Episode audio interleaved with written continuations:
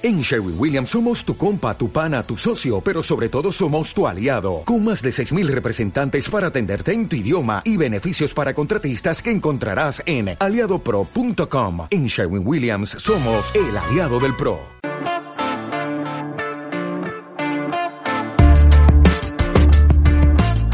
Bienvenidos al Estadio Fantasy Podcast, yo soy Mauricio Gutiérrez, analista de Fantasy Football, el waiver 5 de la semana 14. Hemos llegado ya a la recta final de la temporada fantasy. Muchísimas, muchísimas felicidades a todos aquellos que han logrado calificar a playoffs en su liga, a todos aquellos que todavía no termina la temporada regular, pero que lo harán esta semana. También espero que ya hayan amarrado ese boleto de playoff o si lo van a buscar en la última semana, siéntanse como ya calificados a playoffs porque tendrán un duelo de vida o muerte. Qué semanita, ¿eh? Qué semanita la 13. Lo de Darren Waller, espectacular. 200 yardas. El cuarto tight end en la era del Super Bowl en lograr generar 200 yardas y la mejor marca en puntos fantasy desde los 45.4 puntos de Shannon Sharp en el 2002. Si alguien tenía a Darren Waller en sus equipos, seguramente fue pieza clave para conseguir algún triunfo.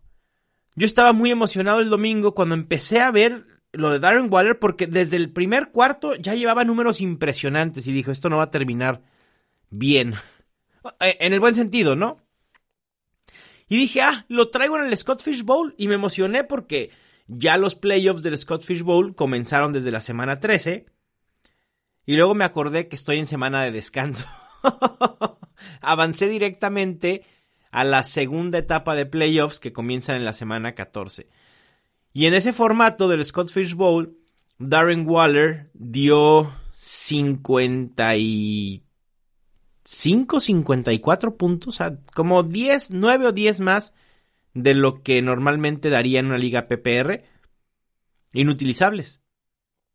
Inutilizables. Pero además, no solo eso, tuve a varios jugadores que me generaron una muy buena cantidad de puntos y yo así de, por favor, que algo de esto permea la próxima semana para poder calificar y avanzar a otro a, otra de las etapas de los playoffs de esta liga que tiene un, un formato de playoffs muy muy eh, específico donde normalmente vas pasando a grupos de 30, 20 eh, personas, o sea, jugadores, y los mejores en puntaje, en puntos fantasy totales, van avanzando cada semana. Es muy difícil ganar esta liga, pero me ha ido bien. Tuve un bajón en las últimas tres semanas, pero bueno, ahí sigo en la pelea. También sigo en la pelea en las dos ligas del Kings Classic, otra de las ligas en las que compito con analistas de Estados Unidos como Evan Silva, Graham Barfield.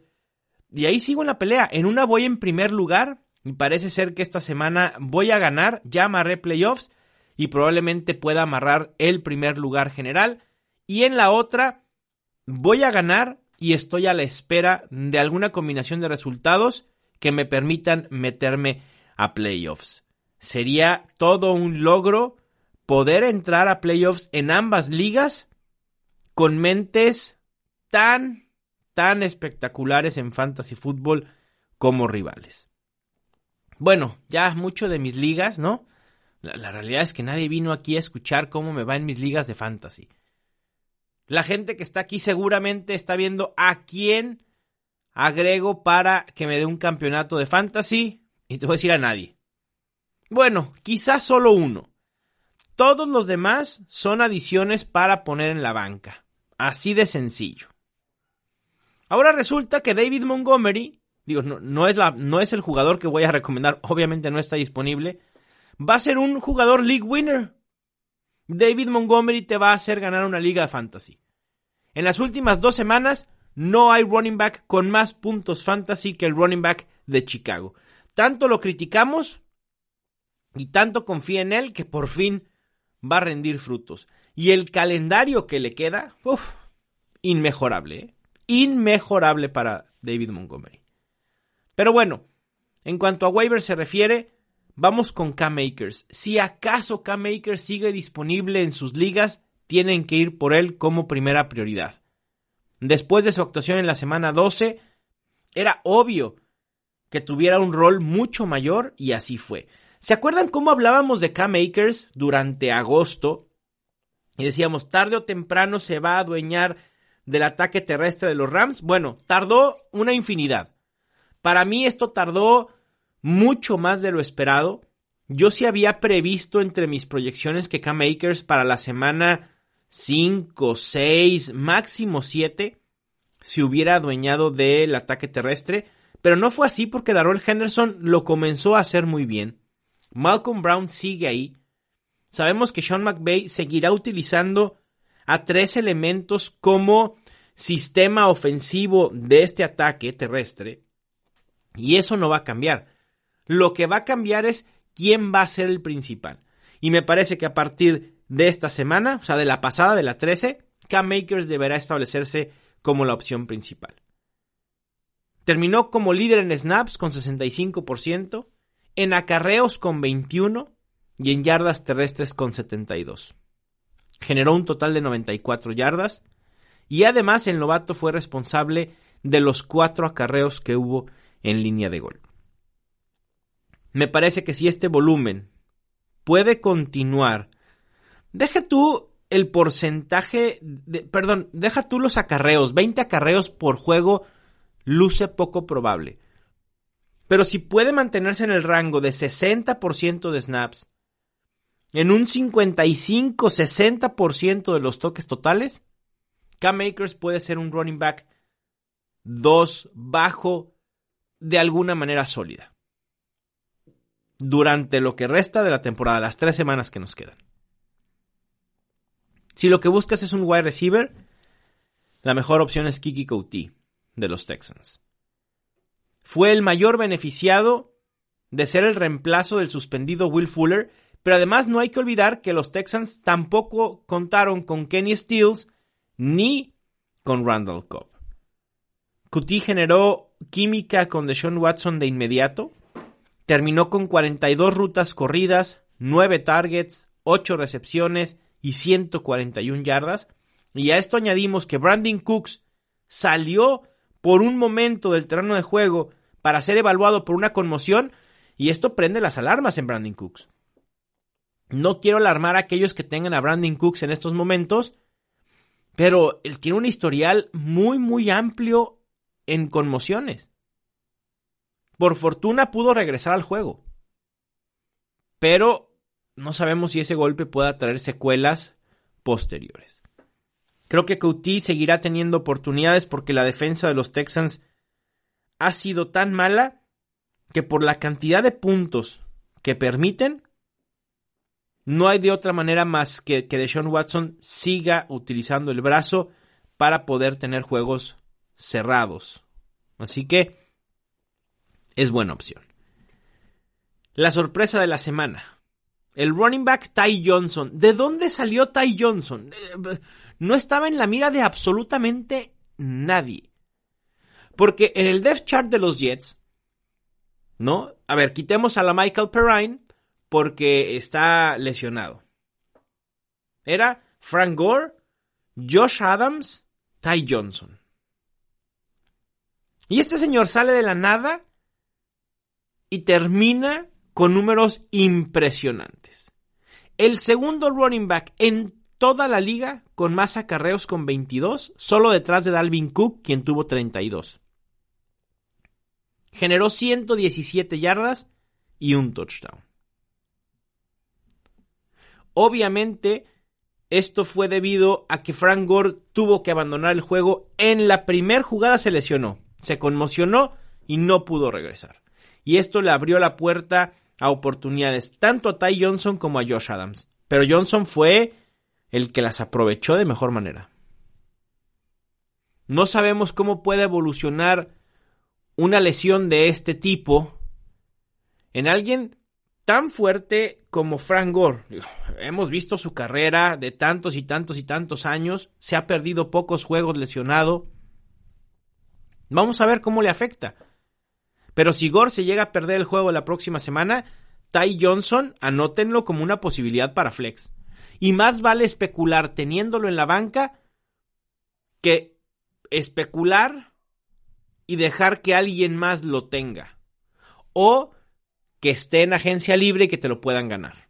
Así que vamos por Ty Johnson. Al final de cuentas, lo que les decía la semana pasada, ya la profundidad de tu banca no es tan importante en estos momentos. Es decir, ya estamos en, momentos de pensar en tener incluso dos defensas. Ya ahorita se vale previendo los duelos de playoffs.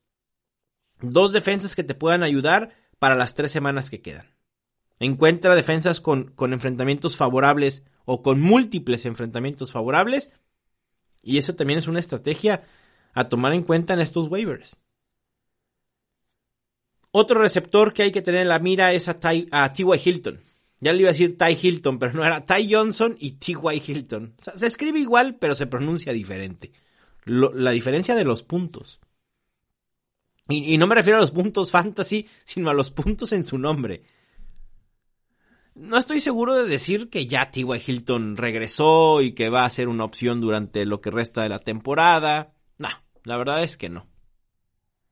Pero ya lleva dos semanas consecutivas con al menos 80 yardas y un touchdown. En esas dos semanas se coloca como el sexto mejor wide receiver, solo detrás de Tyrek Hill, Justin Jefferson, Devante Adams, Jarvis Landry y Corey Davis. La semana pasada tuvo 11 targets, cuando en las últimas tres había tenido 12. En la semana 14 enfrenta a los Raiders y en la semana 15 vuelve a enfrentar a los Texans. Ah, ahora resulta que T.Y. Hilton puede ser un wide receiver utilizable en rosters en fantasy en los playoffs. Ah, no, no sé si utilizable, pero sí debe estar en rosters. Si necesitas coreback, ah, tampoco me lo van a creer, pero Baker Mayfield no es una mala opción para nada. Con el bajón que ha dado Russell Wilson, con el bajón que ha dado Kyler Murray, con el bajón impresionante y decepción que fue Justin Herbert la semana pasada, Baker Mayfield eh, es arriesgado, sí, pero los números ahí están. Después de cuatro semanas consecutivas sin generar más de 20 puntos fantasy, anotó cuatro touchdowns y generó 29.46 puntos frente a los Titans. Yo sé que la ofensiva de los de los, de los Browns es primordialmente por tierra y, así va a ser, ¿eh? Y así seguirá siendo porque tienen a Nick Chubb que me parece que es uno de los mejores running backs esta temporada a pesar de haberse perdido varias semanas por lesión. Lo que ha hecho Nick Chubb cuando ha estado en el terreno de juego ha sido increíble. Pero Baker Mayfield va a tener oportunidades. Ya entró en química con Jarvis Landry. Hay que recordar que hubo una, una época, justo después de la lesión de Odell Beckham, donde los juegos de los Browns fueron muy afectados por el clima adverso, donde no se podía pasar por exceso de, de agua, es decir, lluvia, por vientos muy, muy fuertes. Y eso impidió que viéramos a Jarvis Landry como el receptor principal ante la ausencia de Odell Beckham. Y hoy ya lo hemos visto. Ha tenido dos semanas impresionantes. Y Baker Mayfield, si contamos solo sus números de la semana 12 y la semana 13, es el cuarto mejor coreback. Solo detrás de Deshaun Watson, Pat Mahomes y Aaron Rodgers. ¡Wow! Probablemente esta semana, la, la 14, no sea tan utilizable porque va contra los Ravens. Pero semanas 15 y 16 enfrenta a los Giants y enfrenta a los Jets. Imagínense ganar un título de fantasy utilizando a Baker Mayfield contra los Jets. Obviamente habrá que ver si Cleveland llega ya para ese juego habiendo amarrado playoffs porque eso obviamente deberá influir en las decisiones que tomemos en la semana 16. Pero no nos adelantemos tanto. El punto es que Baker Mayfield conviene tenerlo en la banca. Y por último, el wide receiver Colin Johnson de Jacksonville. Y esta adición es especulativa totalmente. No creo que Colin Johnson se vaya a convertir en una opción fantasy viable en este cierre del 2020. Pero por segunda semana consecutiva terminó como líder en yardas recibidas de los Jaguars. En la semana 12 tuvo 99, en la semana 13 fueron 66, un total de 162. Y ha generado química con Mike Lennon.